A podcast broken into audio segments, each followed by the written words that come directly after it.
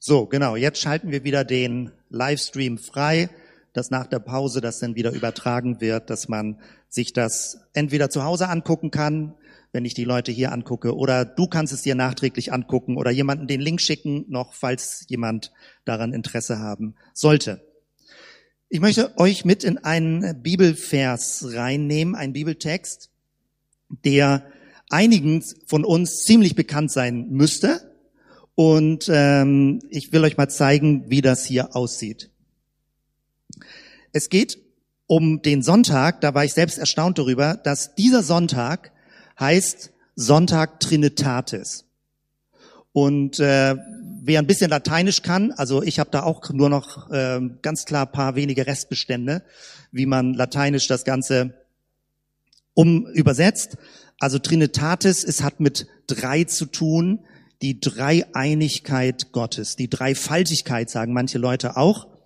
Und gemeint ist, dass nach Pfingsten sozusagen die Dreiheit Gottes komplett ist in der Offenbarung. Und das ist jetzt der erste Sonntag nach Pfingsten und dementsprechend wird er so benannt, also die zweite Hälfte des Kirchenjahres. Wir orientieren uns ja nicht so sehr stark am Kirchenjahr, wir machen das so, wie gerade die Themen passen, aber heute passt das total gut. Denn, und ich hatte von einem Bibelvers gesprochen, der äh, bekannt ist, nämlich hier, also Sonntag Trinitatis, und der Bibelvers, um den es geht, ist der Vers, den wir am äh, immer um 18 Uhr, wenn wir unsere Ankergruppe haben, also zusammen für eine halbe Stunde Bibel lesen, Austausch, beten zusammen, dann verwenden wir diesen Vers zum Abschluss. Und der steht im 2. Korinther Kapitel 13, Vers 13 und nach der Luther-Übersetzung ist das dieser Vers. Die Gnade unseres Herrn Jesus Christus und die Liebe Gottes und die Gemeinschaft des Heiligen Geistes sei mit euch allen. Wir sprechen uns das in der Regel gegenseitig zu und sagen, denn sei mit uns allen, also alle, die beteiligt sind und das hören. Und über diesen Vers möchte ich ein bisschen sprechen und mir mit dir nachdenken, was man da an Beobachtungen drin machen kann. Dreieinigkeit. Ich finde, wenn man nicht irgendwie christlich geprägt ist oder irgendwie das so als selbstverständlich gehört hat, Gott Vater, Gott Sohn, Gott Geist, dann kann man auf ganz seltsame Gedanken kommen. Und ich finde, einer dieser seltsamen Gedanken könnte lauten, ist Gott eine Hydra? Hat Gott mehrere Köpfe? Hat er drei Köpfe? Und es gibt ja wirklich Bilder, also dazu. Im Altertum, die Hydra ist ein Monster. Manche Leute verstehen ja auch Gott als was Bedrohliches, also wie auch immer man geprägt ist, wie atheistisch vielleicht man geprägt ist. Ähm, manche Leute sagen, Religion ist alles böse, es macht nur die Menschen schlechter. Ich denke, es hängt immer davon ab, was für eine Art von Glauben man hat. Jede Religion kann zum Negativen und zum Positiven entwickelt werden. Und wenn wir uns sehr dicht an Jesus orientieren, ist der christliche Glaube sehr leuchtend. Manche Stellen in der Bibel sind schwer zu verstehen. Manche sind sehr dunkel. Da denkt man, hm, wie kann man das deuten? Aber wenn du dicht an Jesus dran bleibst, ist der christliche Glaube, der Glaube, der sich auf Jesus bezieht, sehr hell. Und das möchte ich dir gleich ein bisschen weiter erläutern. Also ist Gott eine Hydra? Ich habe euch mal ein Bild hier mitgebracht aus der griechischen Altertumssymbolik und sage, also die Hydra und Herakles kämpft dagegen und muss die Köpfe abhauen und dann wachsen immer neue Köpfe nach. Ist Gott sowas? Hat er drei Köpfe? Ein Gott mit drei Köpfen. Und das Ganze ist gar nicht so völlig aus der Luft gegriffen, denn ähm, wenn du zum Beispiel ins Richtung Judentum gehst, das Judentum betont, es gibt einen Gott. Auch der Islam betont, es gibt einen Gott und einen Propheten, würde der Islam sagen. Der Vorwurf, der Islam ist ja später gegründet und entstanden, gegründet worden als der christliche Glaube einige hundert Jahre später. Und der Islam hat, je nachdem, mit welcher Strömung du es zu tun hast, hat tendenziell die Kritik am christlichen Glauben. Nämlich, dass aus dem einen Gott, der Monotheismus, der Glaube an den einen Gott, ein Vielgötterglaube geworden ist und wir jetzt an drei Götter glauben. Also, dass es sowas wie eine Verfälschung des ursprünglichen Gedankens ist. Dass das Christentum eine Degeneration wäre. Wenn du aber noch weiter in den asiatischen Bereich reingehst, dann findest du beispielsweise im Hinduismus, Gott hat nicht nur drei Offenbarungsweisen, er hat hunderte. Er hat tausende Offenbarungsweisen. Gott hat viele Varianten, sich zu offenbaren, so dass Leute, die sich äh, noch vor ein, 200 Jahren, sage ich mal, den Kontinent er, äh, erkundet haben, damals noch in der dunklen Kolonialzeit so ungefähr, und man dachte, was sind das da für seltsame Religionen, wenn da so Eroberer kamen und alles Mögliche, die haben gesagt, das ist eine Vielgötterei, was der Hinduismus macht. Das stimmt aber nicht. Der Hinduismus hat auch ein Glauben, ein Grundverständnis von Gott, aber er hat ein Verständnis, dass Gott ganz viele Weisen hat, sich zu offenbaren. Und da mittendrin ist der christliche Glaube. Wir leben in einer multireligiösen Welt. Was bedeutet das? Ein dreieiniger Gott, eine Dreifaltigkeit, Vater, Sohn und Geist. Wie geht man damit um? Zu wem betet man eigentlich? Hast du das für dich schon mal überlegt? Zu wem betet man? Muss man zu Gott beten oder eher zu Jesus oder zum Geist? Je nachdem, welche Prägung du hast. Oder einfach nur Gott sagen. Ich denke, die Art und Weise, wie wir das Ganze verstehen, dieses Geheimnis, macht etwas mit unserer Beziehung zu Gott. Wie du betest, wie du dein Leben verstehst. Und deswegen ist es wichtig, sich dann ein paar Gedanken darüber zu machen, wenn du eine tiefere Gottesbeziehung erleben möchtest für dich. Was bedeutet das? Diese Dreieinigkeit. Was steckt dahinter? Manche kritisieren, das ist unbiblisch, es steht nirgendwo in der Bibel drin und es stimmt als un, also als direkt formulierte Lehre steht es so nicht in der Bibel. Aber allein an diesem Vers siehst du, irgendwie kommt das vor, den Vers, den ich vorher ja zitiert hatte, dass die Gnade unseres Herrn Jesus Christus, Jesus kommt vor, also hier, die Liebe Gottes, wir sagen noch des Vaters dazu, steht aber nicht im Text, aber gemeint ist Gott der Schöpfer und die Gemeinschaft des Heiligen Geistes. Also drei, dreifach im Text.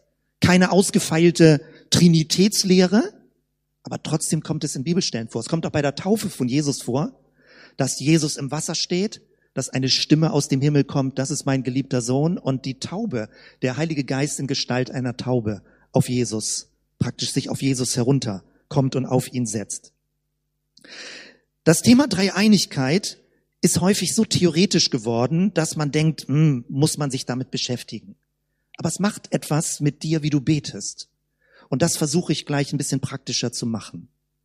Denn es ist ein Mysterium. Die ersten Christen haben sehr darum gerungen, wie sie das formulieren sollen. Und es hat mehrere hunderte Jahre gedauert. Im dritten, vierten, fünften Jahrhundert gab es erst die ersten Formulierungen in Richtung Trinitätslehre, weil es so schwierig zu beschreiben ist und man, weil man es eigentlich gar nicht in Worte reinbekommt, was in der biblischen Offenbarung jetzt vom Neuen Testament versucht wird deutlich zu machen. Deswegen ist es sowas wie eine Goldader, ein, ein, eine Goldgrube, sich in diese Thematik der Einigkeit tiefer hinein zu versenken. In unserer Region hier und insbesondere noch nördlicher oder westlicher äh, Richtung England, Irland, Britannien, da haben die Kelten sehr stark den, den christlichen Glauben geprägt. Und dort hatte man folgende Symbolik. Man hat das versucht, ins Zeichen zu machen. Das ist eigentlich ein heidnisches Symbol, also was vor das Christentum zurückgeht aber was in vielfältiger Weise verwendet wurde. Und als der christliche Glaube zu den Kelten kam, hat man dieses äh, verschränkte Dreieck als Symbol für die Dreieinigkeit verwendet. Oder man hat da noch einen Kreis drum gesetzt, dann sieht es so aus, dass in dieser Dreieinigkeit das ewige Leben zu finden ist.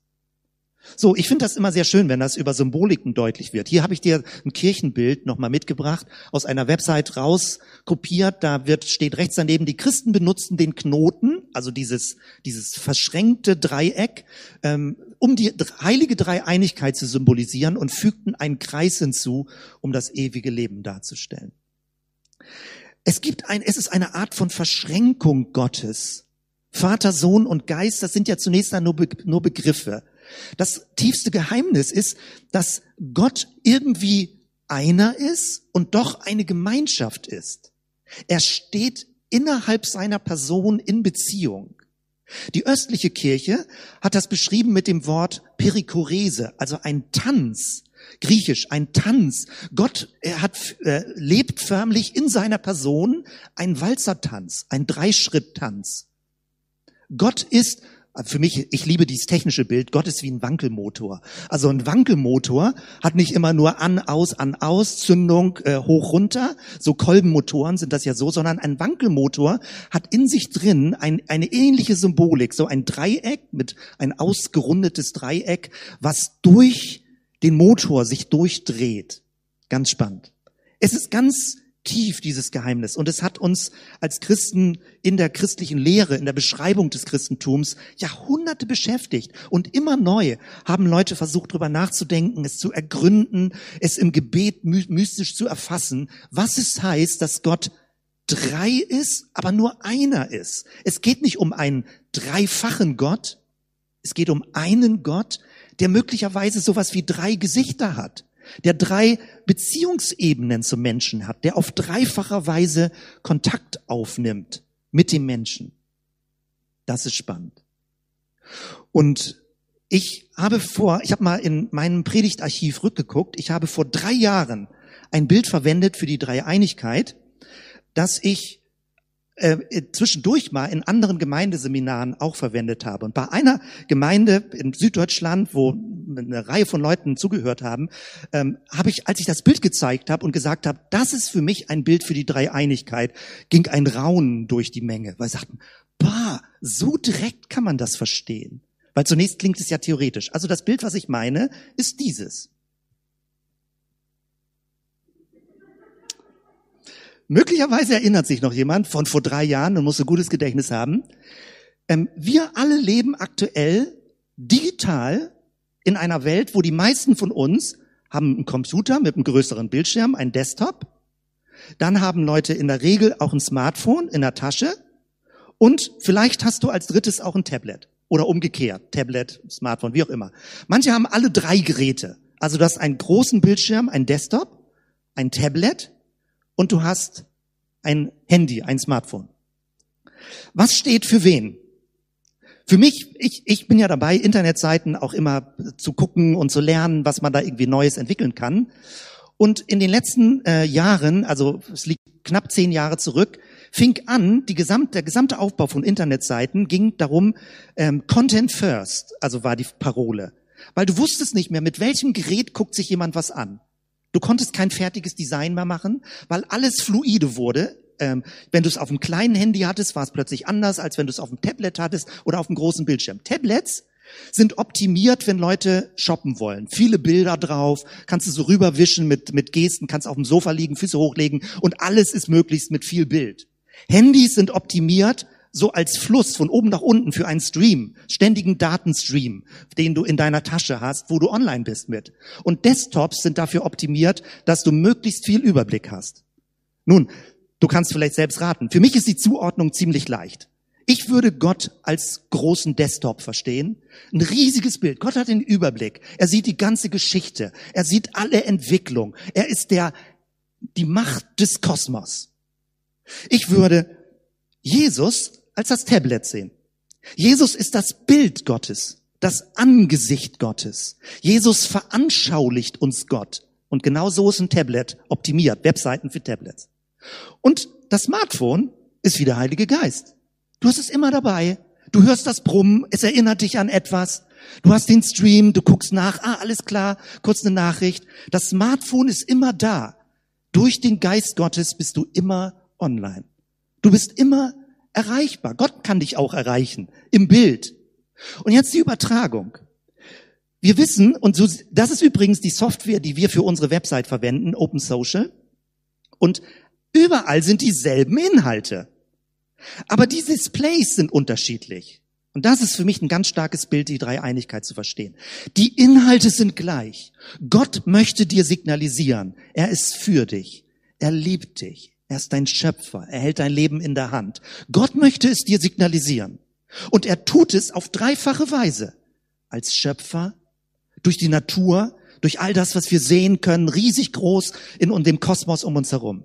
Er tut es durch Jesus, indem du Jesus beobachtest, indem du siehst, was er gelehrt hat, indem du dir anguckst, wie er mit Menschen umgeht. Und er tut es durch den Heiligen Geist, der innerlich Impulse in dich hineingibt, wo du Gedanken bekommst, wo du irgendwie eine Spur verfolgst, dass der Geist durch in deinen Geist hineinsprichst und du Ideen zum Beispiel bekommst oder äh, Fügung erlebst. Also es ist ein Gott mit einer Botschaft, der Kontakt zu den Menschen sucht. Aber Vater, Sohn und Geist sind sowas wie drei Displays, die in unterschiedlicher Weise Kontakt zu uns aufnehmen und unser Leben berühren. Das übrigens ist auch der ursprüngliche lateinische Begriff Person. Wir denken ja heutzutage beim Begriff Person eher so, du bist ein Subjekt, das ist, da sitzt eine Person, da sitzt eine Person, da sitzt eine Person. Aber der lateinische Begriff Person meint er Gesicht oder meint er Maske. Eine Persona ist die Erscheinung eines Menschen, also wie der Mensch auftritt.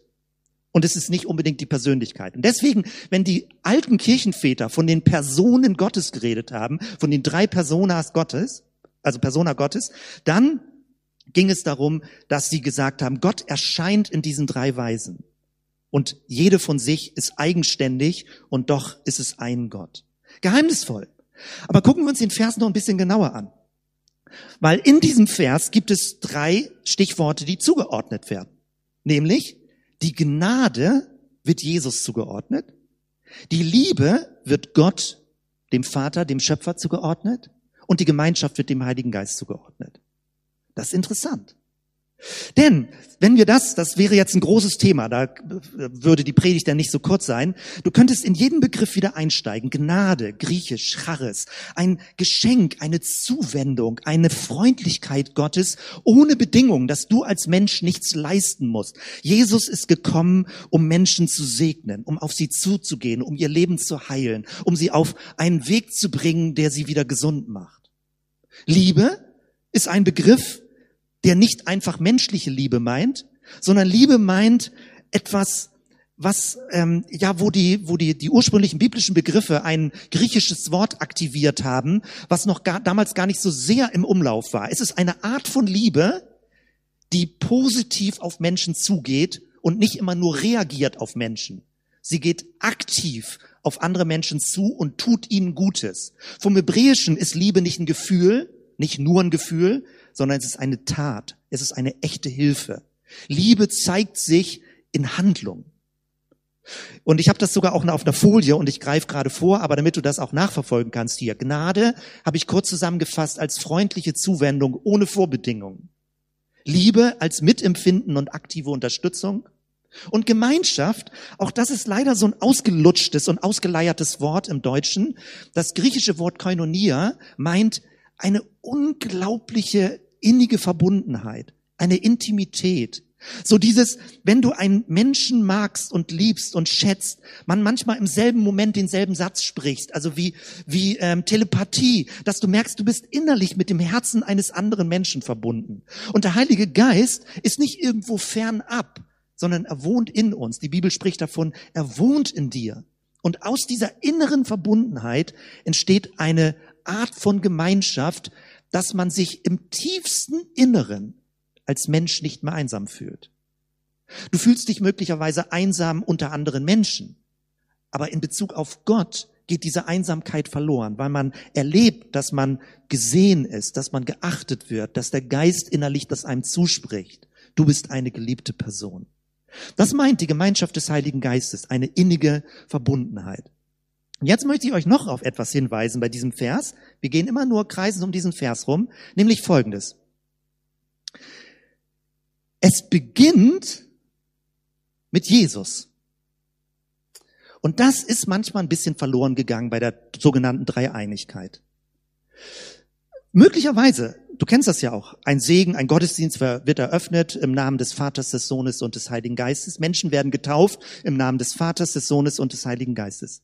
Vater, Sohn, Geist. Hier aber Jesus zuerst. Das ist biblisch. Sehr interessant. Sehr interessant. Was macht das für einen Unterschied, wie wir Gott verstehen und wie wir beten, wie wir unser Gebet verstehen? Also das Übliche ist, dass man die Dreieinigkeit so sieht. Gott irgendwie in der Mitte und dann Vater, Sohn, Geist. Der Vater ist nicht der Sohn, der Geist ist nicht der Vater und der Sohn ist nicht der Geist, aber zusammen ist es Gott. Solche Grafiken findest du haufenweise im Internet, wenn du Dreieinigkeit eingibst.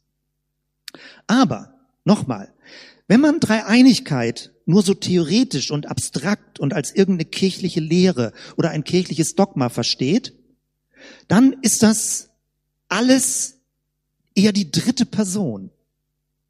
Also genauer, Gott ist dann eher so etwas wie ein S, wie die Macht des Kosmos.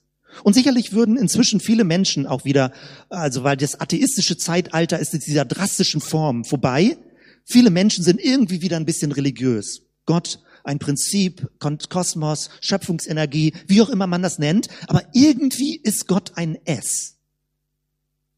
Wenn man über Jesus redet, dann ist Jesus irgendein Er, ein Weisheitslehrer in der Vergangenheit, der Wichtiges gesagt hat, vor 2000 Jahren, wo man sich dran halten kann oder nicht, je nachdem. Es ist damals, es ist ein Er, Jesus, der Jesus. Und wenn man über den Geist redet, und nicht jetzt speziell über den christlichen Heiligen Geist, dann ist es eine Sie, eine Naturkraft. Und es gibt viele Arten von Religiosität, wo Naturkräfte angebetet werden, als sie, als Göttin. Übrigens auch der hebräische Begriff für Geist, was wir mit Heiligen Geist übersetzen, ist weiblich. Man müsste eigentlich übersetzen die Geistin. Also Gott der Vater, Jesus der Sohn und die Geistin, der Heilige Geist. Fühlt sich ein bisschen komisch an. Manche denken schon, oh, ist das nicht gotteslästerlich, wenn man Gott weiblich macht? Nein, der Heilige Geist ist weiblich. Und die, also nicht wirklich geschlechtlich gedacht, aber von der, von der grammatischen Formulierung her. Aber alles ist die dritte Person. Gott ist irgendwo der Kosmos im Himmel. Jesus ist irgendwo in der Vergangenheit. Und der Heilige Geist, na, sind das vielleicht so esoterische Naturkräfte, Heilkräfte? Man kann sich ja auch nicht als Christ die Hände auflegen und das so ein bisschen spüren, welche Energien durch einen durchfließen. Das ist gängig, wie Leute Religiosität verstehen. Und das, was ich dir jetzt hier vorne zeigen, ist nicht die christliche Sicht. Es ist was Allgemeines. Gott in der dritten Person. Deswegen ist das Thema Dreieinigkeit nicht automatisch christlich. Es ist einfach nur so ein dreifaches Weltverständnis, ein dreifaches spirituelles Weltverständnis. Das, was wirklich christlich ist, und da beginnt die echte Botschaft, um die es geht. Die Botschaft sieht nämlich so aus. Es beginnt mit Jesus. Und Jesus macht aus Gott ein Du, dass du ihn anreden kannst, dass du nicht irgendwo in den Weltraum hinein betest, sondern dass Gott ein persönliches Gegenüber wird. Das ist damit gemeint. Und das ist hochspannend. Also, durch Jesus es ist in der Bibel breit dargestellt durch sein Kreuz, durch seine Vergebung, die dadurch entsteht, dadurch, dass wir Sündenvergebung erleben, dass er für unsere Sünden gestorben ist. Das ist breit in der Bibel dargestellt. Das ist das Einstiegstor in Gott, mit Gott Kontakt aufzunehmen. Tobias hat vor einem der letzten Sonntage also über Jesus die Tür gesprochen. Jesus ist die Tür. Und dass man Jesus mit Du anreden kann, wussten alle Leute, die damals gelebt haben. Sie haben mit Jesus ja direkt gesprochen. Aber dass man Gott auch so persönlich als aber Vater anreden kann, das hat Jesus Menschen beigebracht und erklärt und eröffnet. Dass das Gebet zu Gott als Vater und noch genauer als Papa, aber Vater, ein, ein liebkosendes Wort förmlich, ein Spitzname, ein, wie ein kleines Kind sagt, aber Vater. Der Schöpfer des Universums ist nicht ein S. Es ist dein Papa. Es ist derjenige, der auf dich achtet, der sich freut, mit dir durch das Leben zu gehen. Und das, das geschieht durch Jesus. Jesus ist der Einstieg. Durch Jesus verstehen wir, dass wir so beten können. Das ist das Vaterunser. Und jetzt nicht als Ritualformel, sondern als etwas, wie es vom Ursprung her gemeint ist. Und genauso auch, Jesus sendet den Geist. Am Ende des Johannesevangeliums sagt er zu seinen Jüngern, äh, haucht sie an und sagt, nehmt hin den Heiligen Geist. So wie er, ich, ich gesandt bin, so sende ich euch. Also durch den Geist erleben wir, dass Christus in uns ist und in uns hineinspricht und redet und durch uns wirkt. Jesus ist der Beginn in die Dreieinigkeit. Jesus ist die Tür. Jesus ist das, das Starterfeld. Alles beginnt mit Jesus. Und Jesus eröffnet förmlich in dieser breiten Spanne in Richtung Kosmos, dass der, dass das kosmische Weltprinzip nicht ein Es ist, sondern es ist ein Du. Es ist unser Vater. Und ich hatte das letzten Sonntag gesagt, der Begriff Vater vom Hebräischen mein Schöpfer, Ursprung des Lebens. Und genauso auch ist die ganze Energie, die unser Leben durchweht, die Lebenskraft, der Lebensatem Gottes. Es ist nicht irgendeine Sie. Es ist nicht irgendeine Energie. Es ist der Geist Gottes, der dich am Leben hält. Und den du begrüßen kannst in dir drin und der in Christus, sein Geist, dein Leben stark macht. Das heißt also, damit können wir das schon äh, zusammenfassen. Jesus ist das Du, das klare Abbild Gottes. Der Vater ist auch ein Du, nämlich dein, mein Schöpfer und Erhalter. Und der Geist, die Geistin ist ein Du, nämlich Gottes Lebensenergie in dir drin. Und jetzt möchte ich das mit einer kleinen Übung abschließen, die du für dich verwenden kannst. Zwischendurch fragen Leute mal nach und sagen, was heißt das noch praktischer? Wie kann man das anwenden? Nun, das war jetzt Dreieinigkeit, hoffentlich so verständlich erklärt, wie, das, wie man es praktischer verstehen kann und nicht es irgendwie so eine theoretische kirchliche Lehre ist. Aber wie kann man das noch besser in seinen Tagesablauf integrieren? Du kannst dreifach beten. Du kannst dir auch Gebetshaltungen dafür ausdenken. Jetzt nehme ich mal den Mikroständer von hier hinten, weil ich würde euch das gerne hier mal vormachen. Hier vorne. Augenblick. Das ist das Mikroständer. So. Jetzt haben wir es. Dass ich hier vorne am Mikro weiterrede. Ähm, du kannst dir drei Körperhaltungen ausdenken, um diese Dynamik zu beten. Es sind drei Beziehungsebenen zu Gott. Also, Jesus ist Gott für dich. Er steht zu dir. Durch Jesus empfängst du Gnade. Das war das Stichwort. Eine Zuwendung Gottes. Der Vater ist Gott um dich herum. Aus der Vergangenheit, in der Zukunft, über dir, unter dir, rechts und links. Es ist alles um dich herum. Das gesamte Geschehen, in dem du lebst. Gott ist der Vater, gegenwärtig. Und der Geist ist Gott in mir. Die ständige Präsenz Gottes in dir. Der Geist kommt nicht automatisch. Lade ihn ein. Bitte darum, dass er in dir wirkt. Also er kommt nicht irgendwie so unerwünscht in dich hinein, sondern er wirkt, indem du möchtest, dass der Geist Jesu in dir wirkt. Ich verwende dafür folgende Körperhaltung. Wenn ich mit Jesus beginne, weil Jesus der Beginn ist, dann mache ich die Hände auf und bete das vor mir und sage, von dir kommt alle Vergebung, alle Gnade, alles was Geschenk ist von dir, ist von dir. Und ich, ich, mir, ich mache mir bewusst, Jesus sagt, äh, selig sind die Leute, die geistlich arm sind, die als Bittende zu Gott kommen und nicht als arrogante und überhebliche Menschen, sondern sie sagen, ich bin ein Mensch, danke für all das, was du mir schenkst, deine Güte. Ich öffne die Hände und bete so. Jesus, danke, du bist für mich. Wenn ich bete, dass Gott um mich herum bin, dann hebe ich die Arme. Sage, Gott, du bist der Schöpfer des Universums. Du umgreifst alles, was wir kennen und wissen und noch viel mehr. Du bist transzendent hinter all dem Sichtbaren. Danke dafür. Ich bete dich an für all das, wie du die Welt geschaffen hast und erhältst und zu einem Punkt führst, zum Punkt Omega, wo alles ins Ziel geführt wird. Danke, Jesus, dass ich in dieser großen Geschichte lebe. Danke, Vater. Danke, Schöpfer. Und als drittes lege ich die Hände auf mich drauf. Sage, danke, Heiliger Geist, du wohnst in mir. Du wohnst in meinem Körper in meinem Herzen, in meinem Bauch, in meiner Lunge, in meinem Hals, in meinem Kopf. Du wohnst in meinem Körper. Du bist gegenwärtig, immer da. Nicht nur zwischendurch mal aus Versehen. Du wohnst in mir und du lebst in mir. Wenn ich nachts schlafe und träume, wenn ich morgens aufwache, wenn ich den, durch den Tag gehe, wenn ich Fahrrad fahre, wenn ich Straßenbahn fahre, wenn ich arbeite, du wohnst in mir. Wenn ich abends schlafen gehe und Danke sage für den Tag. Und so kann man beten. Du kannst sagen, danke Jesus, Du kannst sagen, Vater im Himmel, du kannst sagen, Geist Gottes in mir.